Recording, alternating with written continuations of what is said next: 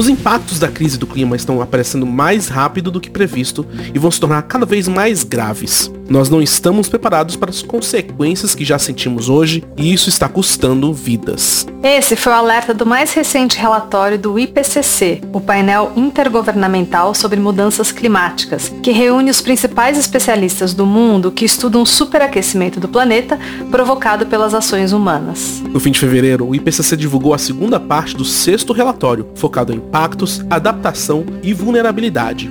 Principal recado deixado pelos cientistas é que a crise climática já apresenta consequências irreversíveis e que pelo menos 3 bilhões de pessoas no mundo vivem em locais altamente vulneráveis à mudança do clima.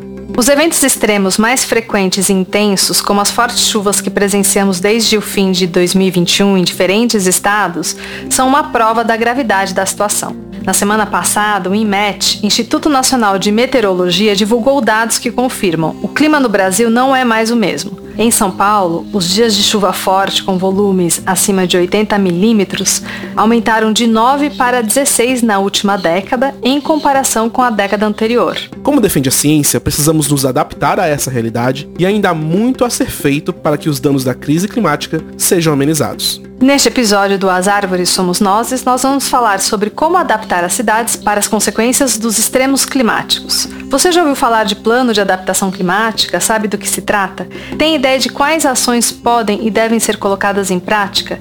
Então fica com a gente para entender melhor sobre isso. E no segundo bloco, vamos falar sobre o acampamento Terra Livre, o ATL, que reunirá milhares de lideranças indígenas em Brasília, a partir da próxima semana, em defesa dos direitos dos povos originários e das florestas. Eu sou Rafael Silva. Eu sou Camila Doreto. E esse é o As Árvores Somos Nozes. E as árvores somos nós. O quê? Árvores somos nós. As árvores somos nós. As árvores somos nós. O podcast do Greenpeace Brasil. O que precisamos fazer para que as cidades brasileiras estejam mais preparadas para lidar com os impactos da crise climática? Essa é a pergunta de milhões, né, Rafa? Exatamente, Camila.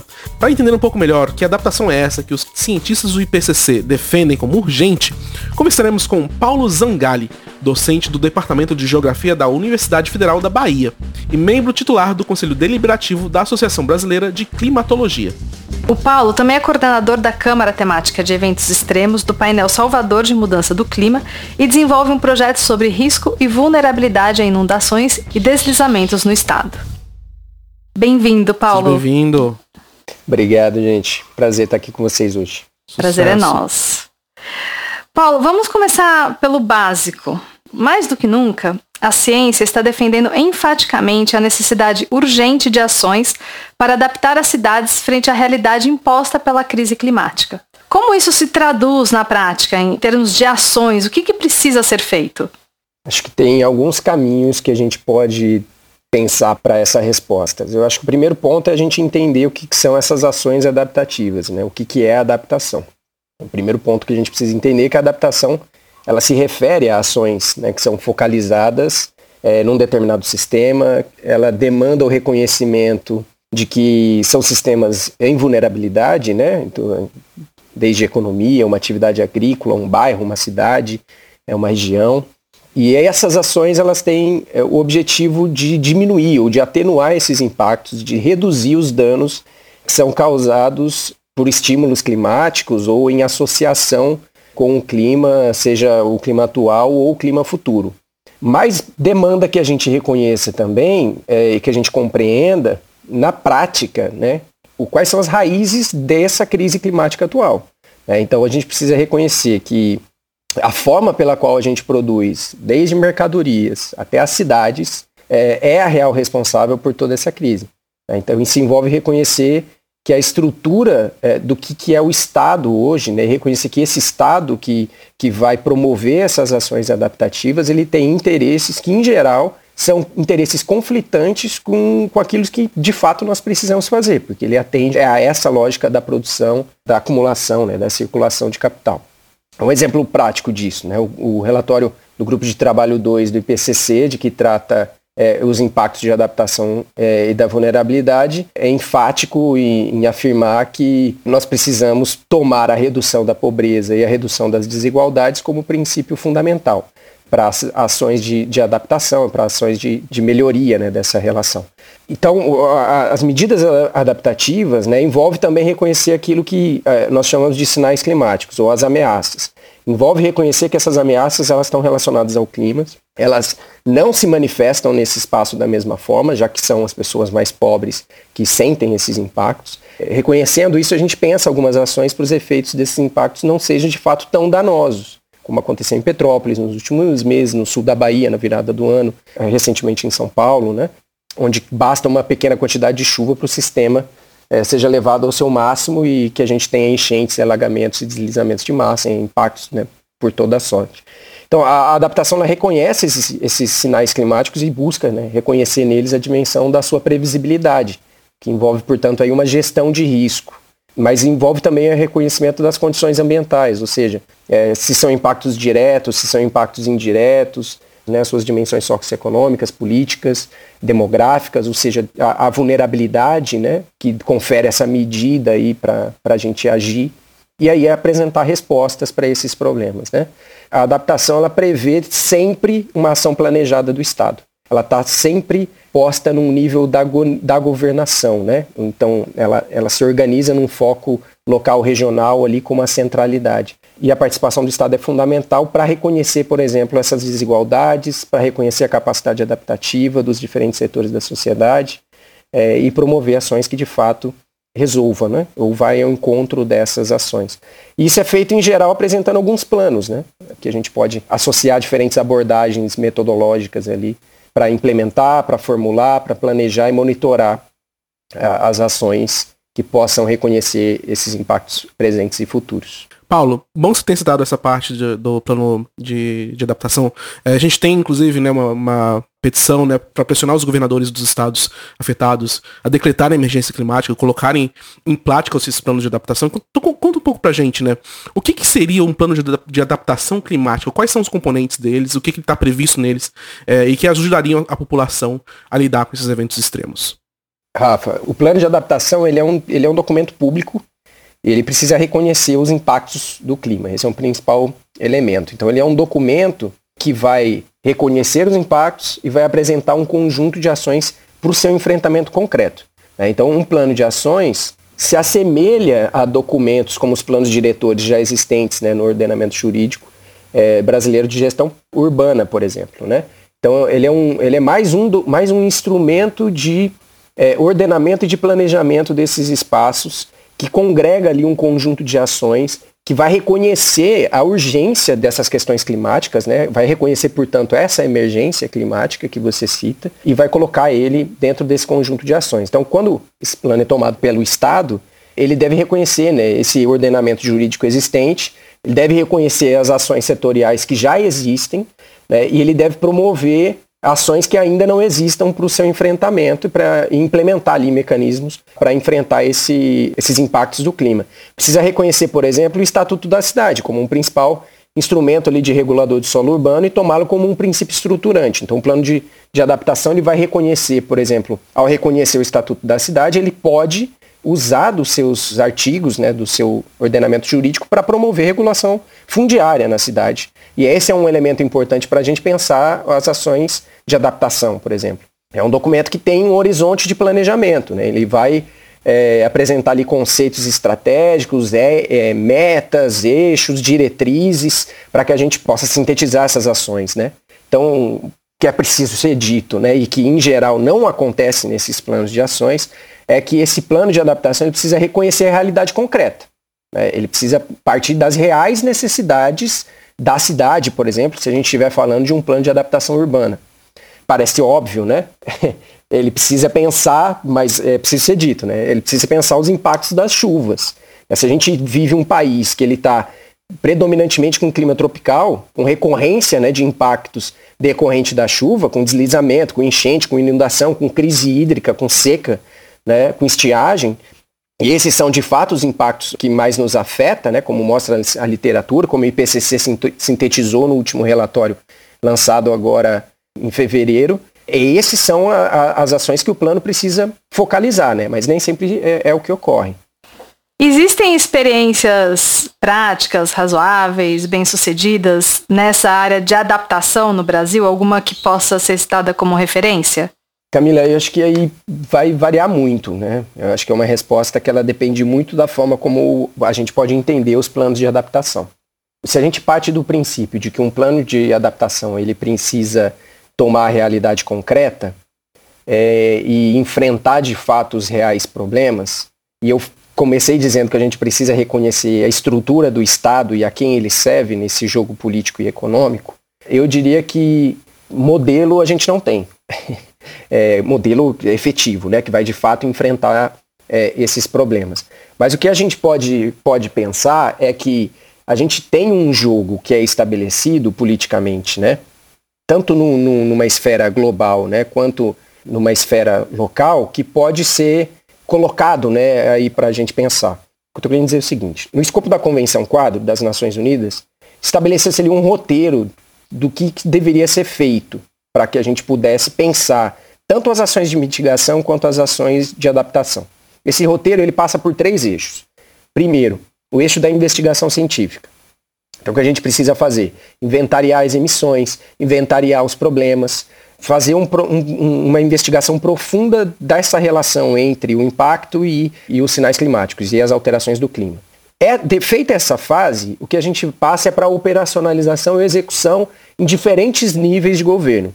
Então entra aí o financiamento internacional, o financiamento setorial, os planos de adaptação, os planos de mitigação, os planos nacionais, os planos internacionais.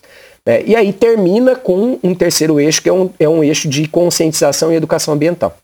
Esses três eixos, quando a gente olha para a produção de planos de adaptação em nível local, eles são seguidos à risca. Eu vou dar, trazer o exemplo de Salvador como três eixos, como um exemplo concreto dessa realidade. E o exemplo de Salvador, ele é interessante para a gente. Eu poderia dizer que Salvador, ela pode ser um plano modelo, que ela implementa uma série de medidas e ações que estão baseadas nesses três eixos do roteiro. Então, o que, que ela faz? Ela, em parceria com o Banco de Desenvolvimento Interamericano, com a Fundação Rockefeller, com o Instituto, com o ICLEI, né, o Instituto é, de Promoção de Sustentabilidade, que é, que é um instituto europeu, e o Way Carbon, né, esse, esse consórcio que vai fazer né, o plano de adaptação em Salvador, ela segue a risca essa cartilha. Então ela apresenta de cara um inventário de emissões, ela apresenta em seguida um plano de adaptação e mitigação à mudança do clima e ela tem um plano de conscientização e de promoção de, de, de ações participativas. Né? Como é o ICLEI e é o iCarbon que promove essas ações, eles seguem alguns outros eixos que o ICLEI define. Uma economia de baixo carbono, é, a adaptação baseada na natureza, a economia circular, promoção de resiliência e de equidade. Então, um foco na justiça climática aí também como, como aspecto. Se a gente olha, esse é um documento que o ICLEI denomina de forma geral. É, é o que ele apresenta para as cidades como eixos que precisam ser pensados. Então a gente já tem uma, um descolamento aí entre a realidade concreta e o que se vende num plano internacional como real necessidade para um plano de adaptação. Salvador vai seguir essa cartilha risca. Então ela estrutura, por exemplo, o plano de adaptação dela, o plano de mitigação e adaptação à mudança do clima, em outros eixos, né, que se articulam a esse. Por exemplo, Salvador inclusiva, ligado ali à equidade e centrado nas pessoas do ICLEI. Salvador verde azul, que reconhece, por exemplo, as soluções baseadas na natureza. Salvador resiliente, que se articula a um eixo é, da resiliência. E é Salvador de baixo carbono, baseado no eixo de baixo carbono apresentado pelo ICLEI. Há então aí um reconhecimento concreto da realidade de Salvador ou apenas um reposicionamento do plano de adaptação a uma lógica internacional competitiva que nos joga a pensar um novo modelo de urbanização é, neoliberal para as cidades que na verdade não, não, não tem uma efetividade na superação do problema. É, eu acho que essa é uma questão que a gente precisa se fazer quando a gente se depara com essas produções de planos. Né? Queria mergulhar um pouquinho mais fundo nisso e, e para trazer um, uma tradução mesmo, assim, para. Porque a gente está falando para as pessoas da necessidade de adaptação, né? Então, tem alguma ação feito em Salvador, que, por exemplo, em tal bairro, porque é isso, acho que o, os planos de adaptação, eles têm que estar conectados com a realidade de cada território. Um sofre com enchente, outro sofre com outra questão, né? Tem, lá em tal bairro, em Salvador, fizeram é, determinada ação que sim funcionou para as pessoas enfrentarem de uma melhor forma um evento extremo, algo nesse sentido? Apesar de fazer essa crítica, é, eu acho que tem elementos que são importantes desse aspecto. Quando a gente fala de adaptação, a gente acaba é, esquecendo que ela envolve uma ampla e vasta possibilidade de ações. Então, eu posso citar, por exemplo, a produção de encostas, né? sei lá, uma, uma encosta que historicamente enfrenta problemas de deslizamentos, o Estado vai lá e coloca é, uma geomanta, né? uma manta de concreto né? que vai in, é, diminuir a infiltração de água no solo, vai reduzir é, o peso e vai segurar aquele solo na rocha, impedindo que ali a gente tenha deslizamentos. A gente pode citar, por exemplo, ações de infraestrutura, né? redimensionamento de canais de drenagem, é, isso tudo são ações de adaptação que as cidades elas enfrentam. E elas são importantes. Então, de fato, né, é, é, esse é um elemento que ele é, ele é posto no debate porque ele, ele tem uma dimensão concreta, vamos dizer assim, das ações que são, que são postas. Salvador, por exemplo, começou baseada nesse eixo de soluções baseadas na natureza, a mapear as suas áreas de risco e a implementar ações é, de contenção de encosta que não seja essa infraestrutura cinza né, do concreto de geomantas. Então você tem, por exemplo, algumas encostas que são é, já trabalhadas né, para redução do risco de deslizamento é, com soluções baseadas na natureza ou baseadas na, na, na, no ecossistema urbano de Mata Atlântica, enfim, de recuperação de área degradada. Isso é importante. Por exemplo, Salvador desde 2015, tem um sistema de monitoramento e alerta criado já pela prefeitura, né, uma defesa civil bastante estruturada e aparelhada, então tem esse núcleo de monitoramento que faz e solta boletins. Salvador tem os seus NUPEDEX, né, que são os núcleos de proteção e defesa civil, com ações que são feitas diretamente no território, mas isso é uma cartilha geral também, é a cartilha da defesa civil que está posta, mas que Salvador é, se coloca a, a, a promover. Isso só ocorre, Camila, porque em 2015 tem um evento, dois eventos em Salvador, um no final de abril e outro em, em maio de 2015, que morrem 21 pessoas. Eu, eu costumo dizer isso porque esse é um, é um ponto in, in, importante. Parece que a gente, né, depois dessa pandemia, a gente está anestesiado com relação à morte. Mas 21 pessoas em tragédias dessa magnitude choca muito. E esses eventos, eles têm um potencial de fragmentação da coesão social posta.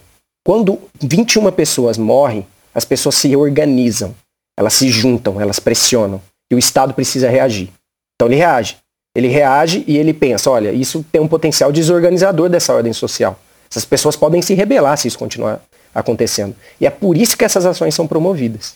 Então esse é um elemento que a gente precisa colocar nesse jogo para poder pensar a adaptação. Mas a gente pode pensar a adaptação de nível mais simplório possível.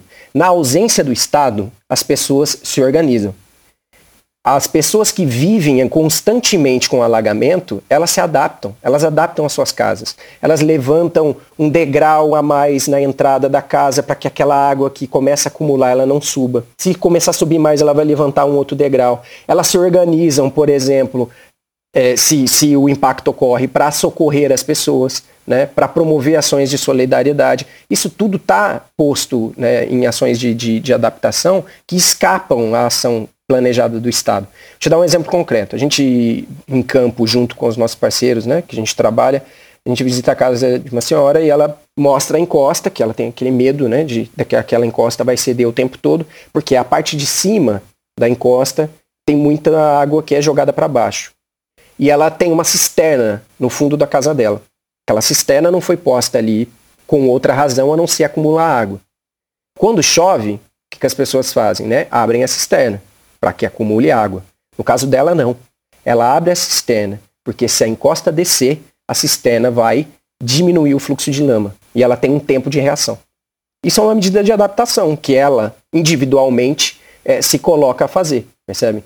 É, uma outra ação no mesmo bairro, depois de tanto notificar, depois de tanto insistir, depois de tanto brigar com o poder público para que a encosta seja feita, as pessoas se organizaram e elas mesmas fizeram a encosta.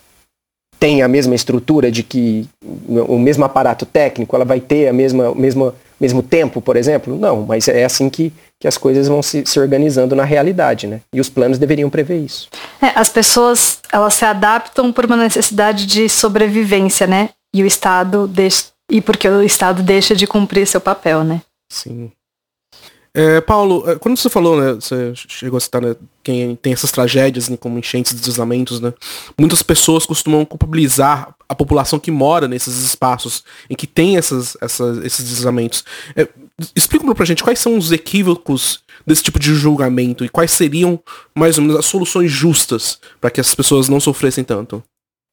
Essas são questões bem interessantes, né? E é sempre dessa forma que a gente recebe o problema, né? É, recentemente, nos deslizamentos que a gente teve em São Paulo, porque a Bahia não, não merece atenção do governo federal, né? Mas São Paulo merece atenção do governo federal, claro. É um colégio eleitoral ali posto. É, ainda assim, o presidente visita as áreas atingidas ali com deslizamento e ele culpabiliza as pessoas, né?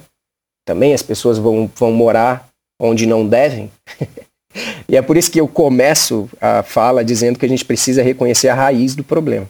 E a raiz do problema é essa forma de produção, é, e eu falo produção de cidades, que tem a, produ a, a, produção urbana, a produção desse espaço urbano, centrado na lógica da propriedade privada e na extração da renda da terra. Isso é importante se reconhecer, porque esse é um movimento que faz com que essas pessoas, não tendo acesso à terra, elas vão morar, a lógica da necessidade aí de novo, né? onde elas conseguem morar.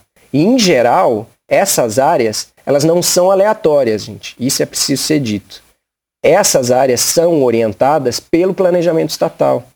São eixos, talvez, claro, a gente precisa entender, ou se a gente olhar para a história das cidades, a gente consegue perceber é, onde é que essas pessoas estão morando e qual é o evento que desencadeia a ocupação dessas áreas.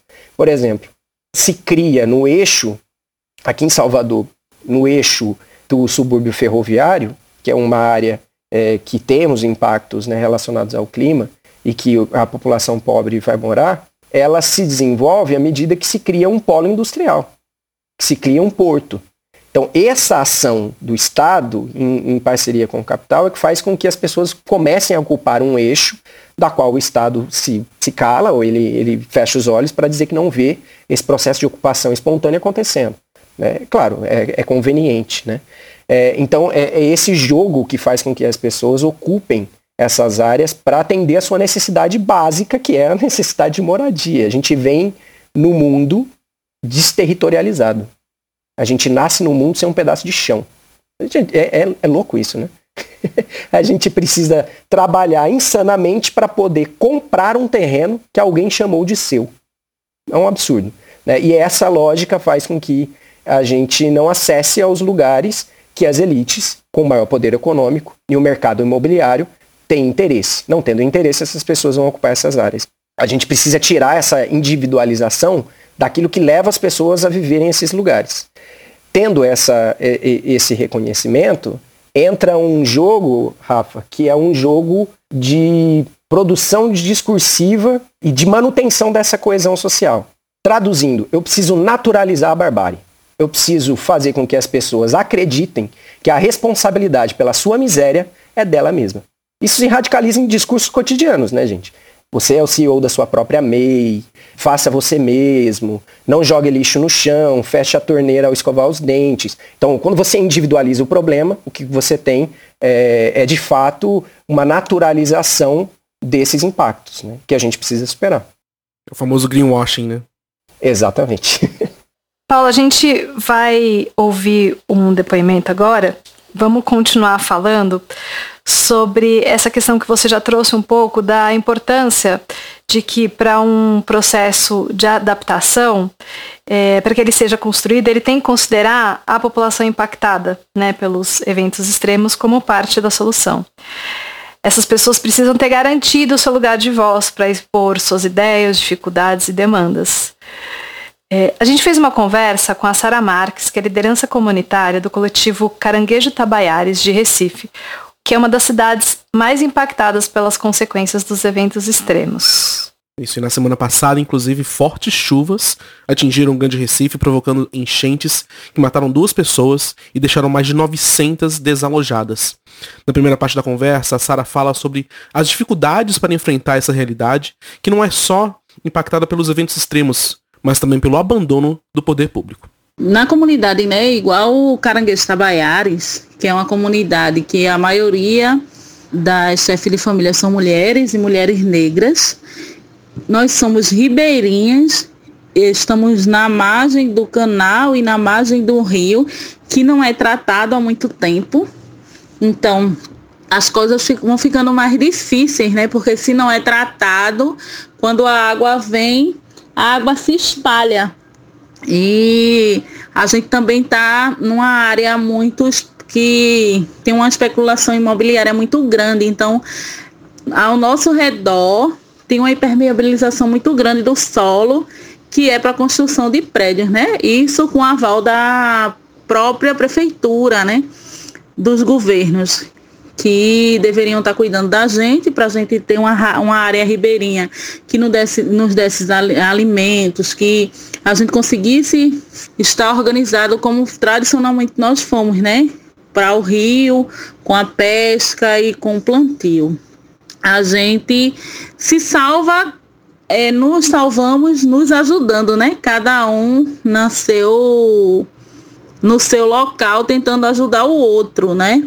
Porque tem as palafitas, que as palafitas enchem primeiro, né? Porque tá dentro, na maioria, né? Tá dentro do rio e tem nossas casas na beira do canal. Então, quando o canal enche, as casas enchem e a gente vai salvando guarda-móveis na casa de quem tem primeiro andar ou de quem mora nas outras casas ou vai para lá também para outras casas que, que são nas ruas mais distantes um pouquinho do canal, né, que não enche tanto, para dormir mais tranquilo e para guardar os móveis. Também a gente sofre, né, nesses momentos com a questão da água, porque com a água tratada, né? porque quando enche, cobre os canos e pode misturar água tratada com água de esgoto e água da chuva. Nessa primeira parte da conversa com a Sara, ela já falou um pouco dessas adaptações que são feitas para a sobrevivência diante do abandono do Estado, né? Mas a gente vai ouvir um pouco mais, porque eles têm, é, a comunidade Caranguejo Tabaiares tem várias iniciativas e vem há muito tempo resistindo a todas essas questões e outras mais, todas muito graves, que ameaçam a vida da comunidade e a permanência dela no território. A, a, forma que a gente tem de lidar é com a solidariedade mesmo, né? A gente não tem muita coisa que fazer. É um apoiar a outra, né? Ir para casa de quem tem a casa mais alta, é pensar em buscar alimentos para as pessoas, porque tem gente que vive da pesca e aí é, não, não tem como pescar. Tem gente que vive do próprio comércio informal aqui, né, em Recife, e aí quando chove muito, como é que vai para o trânsito, né? Para o semáforo vender. Toda a nossa comunidade, né, tem um plano urbanístico preparado por conhecimentos empíricos, né? um conhecimento que vieram dos pescadores, que vieram de comerciantes e toda a, a comunidade é preparada, né? Foi preparada, foram, foi sendo construída por esse povo. Só que essa comunidade foi crescendo, né? E aí o poder público nunca chega nessas comunidades. E quando o poder público não chega, a gente precisa ir arrumando soluções, né? Soluções para energia elétrica, soluções para o esgotamento sanitário, para a água. E essa sabiência, né? Essa ciência que é viver em comunidade, que a prefeitura, que os governos não quer que exista, né? Porque aí o governo abandona, o governo não faz o saneamento básico, o governo não, não trabalha, né? no caso da gente, a gente tem um canal que passa águas importantíssimas né? Uma, uma água importantíssima da cidade, né? Toda a zona oeste deságua aqui, né? Nesse, nesse canal e é, passa por esse canal e deságua no rio Capibaribe, né? Um rio que é muito importante para a cidade. E mesmo assim, o rio é assoreado, o canal é assoreado, o rio está assoreado. A gente tem uma ilha, que é a Ilha do Zeca, e, a, e essa ilha, uma ZEPA, né? Que é uma zona é, especial de preservação ambiental, ela não é cuidada. Quando a prefeitura não faz a parte dela, quando o governo não faz a parte dela, a gente precisa fazer muito esforço para viver, né? Nesse, nesse lugar. E aí, quando a gente luta para as casas da gente continuar nesse lugar, a pergunta que se faz é como é que vocês querem ficar num lugar que não tem estrutura? Na verdade, a cidade não tem estrutura, né? Eles não pensam numa cidade que tenha uma estrutura para essa mudança climática. Na verdade, eles vão trabalhando para piorar, né? Porque cada vez que você passa e um casarão é derrubado e eles fazem um prédio com vários andares que vai botar mais esgoto para os nossos rios, né? E isso explode nas favelas. Então, é, a gente tenta algumas soluções, né? A gente faz acordos e, e campanhas para a gente se alimentar e não morrer, né? Numa, por exemplo, agora nesse período de pandemia, né? De desgoverno que a gente precisou se organizar para de novo voltar alguns é, ensinamentos, né? Como voltar a plantar com a horta para se alimentar e para manter eh, os terrenos produzindo e não sendo especulados e não sendo ocupados por esses prédios que impermeabilizam nossos solos, né? E piora a nossa situação de vida. Não temos dúvida disso. Acho que Sara dá um banho de realidade em muitos dos planos que a gente vê. Então, assim, a gente pode até pensar agora, ouvindo Sara, por exemplo, como é que a gente estruturaria um plano de adaptação para essas áreas de uma forma muito simples. Mas para que a gente fizesse isso de forma efetiva, a gente teria que tirar, primeiro, um princípio de todos os planos que são produzidos pelo Estado. O princípio é, dos mecanismos de mercado. São eles que dominam toda a produção de planos é, de adaptação e mitigação à mudança do clima. As ações de mercado centradas e voltadas para o mercado são aquelas é, que dominam a, a, o Estado, que dominam a política. Por isso, elas não apresentam ações efetivas de relação com o trabalho. Sara diz isso para a gente. Quando alaga, quando tem, quando tem os impactos ocorrem, quando a, a avenida está alagada ou quando a gente tem algum problema na comunidade, né, a maioria das pessoas são trabalhadoras, eles são pescadores, eles não conseguem vender o pescado. Então eles não têm, eles precisam de ações que de fato enfrentam essa ação de trabalho. Mas veja, não é o reconhecimento do trabalho assalariado formal, não. É o reconhecimento desta forma de trabalho pelo qual eles se mantêm e se reproduzem.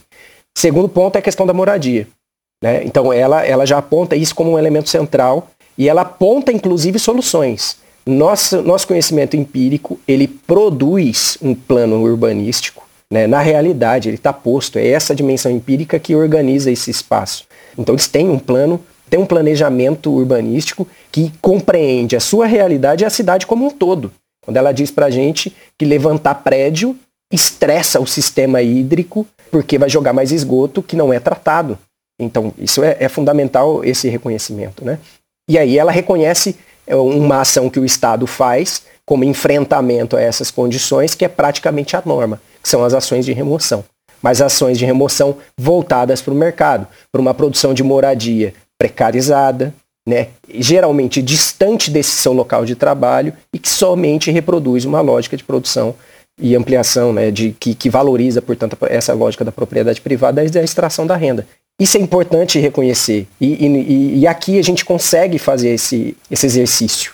O Estado ele se nega a fazer. Não é que ele não consegue, ele se nega. E ao fazer isso, ele não promove justiça. Pelo contrário, ele só reforça as desigualdades toda vez que a gente fala de plano de adaptação, a gente precisa reconhecer que a vulnerabilidade, e aí essa é a linha que a gente segue, os processos históricos de vulnerabilização que levaram essas pessoas a serem sujeitos vulneráveis, porque elas não são vulneráveis, elas estão em situação de vulnerabilidade, elas precisam ser reconhecidas e postas em movimento, é, para inclusive a superação da justiça climática, né, que aí reconhece, por exemplo, a lógica da justiça espacial, da distribuição dos equipamentos no espaço, a lógica da, da justiça ambiental, que reconhece a distribuição das externalidades, dos problemas ambientais no espaço, e a lógica da justiça climática, que pensa sua superação. Então eu, eu acho que esses são, são elementos fundamentais para a gente pensar. Se a gente pensar, por exemplo, trazer, eu, eu vou trazer os exemplos que é onde a gente está no campo da pesquisa. Se a gente pensar Salvador no campo da vulnerabilidade, a gente precisa reconhecer que promoção de justiça climática, ou de justiça qualquer que seja, passa fundamentalmente por um programa de combate ao racismo, porque são as pessoas pretas que são as mais vulnerabilizadas, por uma ação de combate e distribuição de riqueza, não é nem mais de renda. A gente tem que distribuir riqueza, porque é, quem produz riqueza nesse país, nesse planeta, ele não tem acesso a essa riqueza. Por isso, as ações de trabalho que estão ali postas precisam também tomar centralidade. É vulnerável em Salvador quem recebe entre um oitavo e um salário mínimo. E é muita gente, gente. É mais de 60% da população. É, e a questão de moradia. A questão de moradia é central. Se a gente não enfrentar esses três eixos de forma integrada, a gente não promove justiça.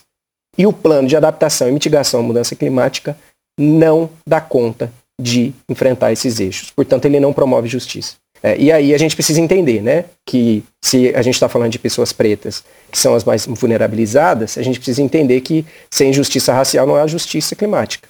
Né? Sem justiça racial não há justiça ambiental. Né? E esse precisa ser um ponto que a gente precisa colocar na centralidade. Muito obrigado, Paulo. Maravilha. Eu que Paulo. agradeço. Obrigada pela sua presença e participação.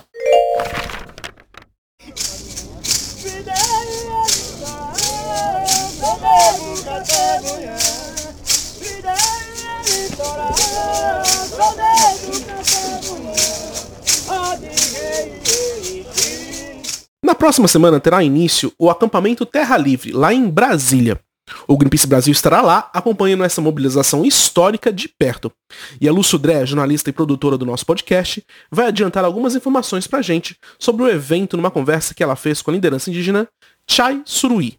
Entre 4 e 14 de abril acontecerá a 18ª edição do acampamento Terra Livre, a maior mobilização indígena do país, em Brasília. A última edição presencial do ATL aconteceu em abril de 2019 e levou cerca de 10 mil indígenas até a capital federal. A Tixai Suruí, liderança indígena e coordenadora do Movimento da Juventude Indígena de Rondônia, vai conversar com a gente sobre isso. Tixai, muito obrigada pela sua participação no nosso podcast. Eu que agradeço o convite, é, é um prazer estar aqui falando com vocês. Bom, o acampamento Terra Livre é uma articulação que acontece anualmente, mas qual o diferencial do evento este ano? Qual o objetivo das lideranças indígenas que estarão em Brasília nas próximas duas semanas? Então, a gente não pode esquecer né, a importância que esse ano tem. A gente já está num ano eleitoral, né, dessas que vão ser, uma, acho que uma das maiores, mais importantes, né, é, eleições quando a gente vai falar aqui do nosso Brasil. E nesse sentido, o tema da TL desse ano é retomando o Brasil, demarcar territórios e adiar a política. Hoje, né, o nosso objetivo também é a demarcação dos nossos territórios e a demarcação também de todos os espaços, principalmente da política que a gente está vendo, né, como afeta e como é importante quando a gente vai falar da garantia dos nossos direitos. O que a gente está vendo no Brasil é realmente um projeto de destruição mesmo contra o meio ambiente, contra os povos indígenas, inclusive por via do legislativo né, com o PL 191, com o PL 490 e com outros projetos, esses projetos de destruição mesmo que querem acabar com os territórios indígenas e que é, podem trazer o genocídio dos povos indígenas. E isso vem passando é, de forma muito fácil na nossa Câmara. Né? E, aí, e, e é por isso que hoje a gente está é, nessa luta pelos nossos territórios mesmo, porque a gente está sendo atacado, inclusive, por aqueles que deveriam estar nos representando. O que a gente pode esperar em relação às atividades que vão ser realizadas nessas duas semanas de acampamento e onde as pessoas que estão nos ouvindo podem acompanhar a mobilização? Eu acho que as pessoas podem né, esperar, pelo menos falando aqui do movimento da juventude indígena de Rondônia, uma grande mobilização. A gente está levando uma grande delegação, é, bem maior do que a gente levou nos ATLs anteriores. Então, é, acredito que isso também deve, é, essa organização deve estar acontecendo também nos outros estados e nos outros territórios. Então, o que a gente pode esperar é exatamente isso, uma grande mobilização por parte do movimento indígena, fazendo esse grito mesmo, que é um, mais que um grito de, de demarcação pelos nossos territórios, é mais que um grito de, por representatividade na nossa política, né? mas um grito pela vida mesmo, de entender a importância da luta dos povos indígenas, da floresta em pé, do meio ambiente para o nosso Brasil e para o nosso mundo. Sua voz ganhou repercussão internacional após a sua participação na COP26, a Conferência do Clima, ano passado. Nesse episódio, a gente falou sobre como devemos nos adaptar à crise climática e a gente tem muito que aprender com os povos indígenas quanto a isso, né?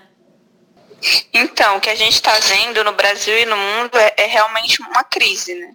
E, e a gente já está sofrendo, inclusive, as consequências dessa crise, como a gente pode ver com o que está acontecendo na Bahia, em Minas, né, com o que aconteceu em Petrópolis, inclusive o que está acontecendo aqui também nas terras indígenas, porque agora chove quando não deveria e quando era para chover uh, não chove, é, chove mais do que deveria, né? Então esses tempos, quando eu estava voltando da aldeia, a gente estava com nossas estradas todas alagadas e aí você imagina, né, se acontece alguma coisa, se alguém fica doente, se a gente precisa sair da aldeia, é, a gente não consegue, porque as estradas de acesso estavam todas alagadas, sem contar o calor, né? A gente consegue ver as consequências das mudanças climáticas é, nas nossas plantações, que já não dão como antes, na própria floresta, né? nos animais, nas plantas.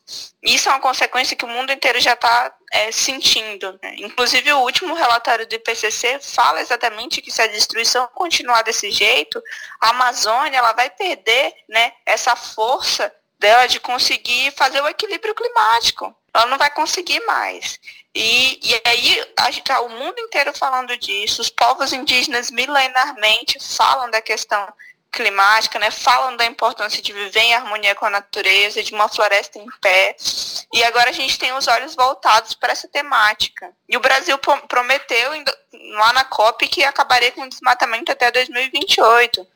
Só que quando a gente chega aqui, né, são políticas totalmente contrárias. São políticas que atacam, na verdade, a nossa, a nossa floresta. Mas a gente precisa sim pensar né, em reverter essa crise. E eu afirmo que com certeza isso passa pela sabedoria dos povos indígenas também. A gente tem, inclusive, exemplos né, é, disso dentro dos nossos territórios. E entender que quando a gente vai falar da questão da transição justa, significa exatamente não deixar ninguém para trás. Né? Falar de transição justa é falar também dessas comunidades né, que são as que menos contribuem para a crise climática, mas, e também são as que mais protegem. Né? A gente, um exemplo disso é os próprios territórios indígenas. E quando a gente vai falar de transição justa, né, de sustentabilidade, de bioeconomia, vai nos territórios indígenas e encontra né, é, esses exemplos. Sem contar a proteção que os povos indígenas fazem. Né? As terras indígenas, hoje, elas protegem mais que as unidades de conservação. Né?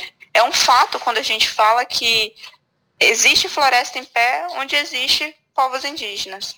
Tixai, muito obrigada por falar com as árvores Somos Nozes. A gente vai seguir aqui acompanhando e apoiando a mobilização de vocês. Muito obrigada. Para acompanhar o ATL, além das redes sociais das organizações indígenas que a gente vai indicar no site, vocês também podem ficar de olho nos canais do Greenpeace Brasil. E se você quiser deixar a sua opinião ou enviar um recado sobre o tema deste episódio, entre lá no nosso site ou envie um e-mail para social.br@greenpeace.org. A sua mensagem ou seu comentário pode ser lido aqui no próximo episódio. Então é isso, gente. Muito obrigado a todo mundo que ouviu. Tchau, tchau e até o próximo episódio. Até!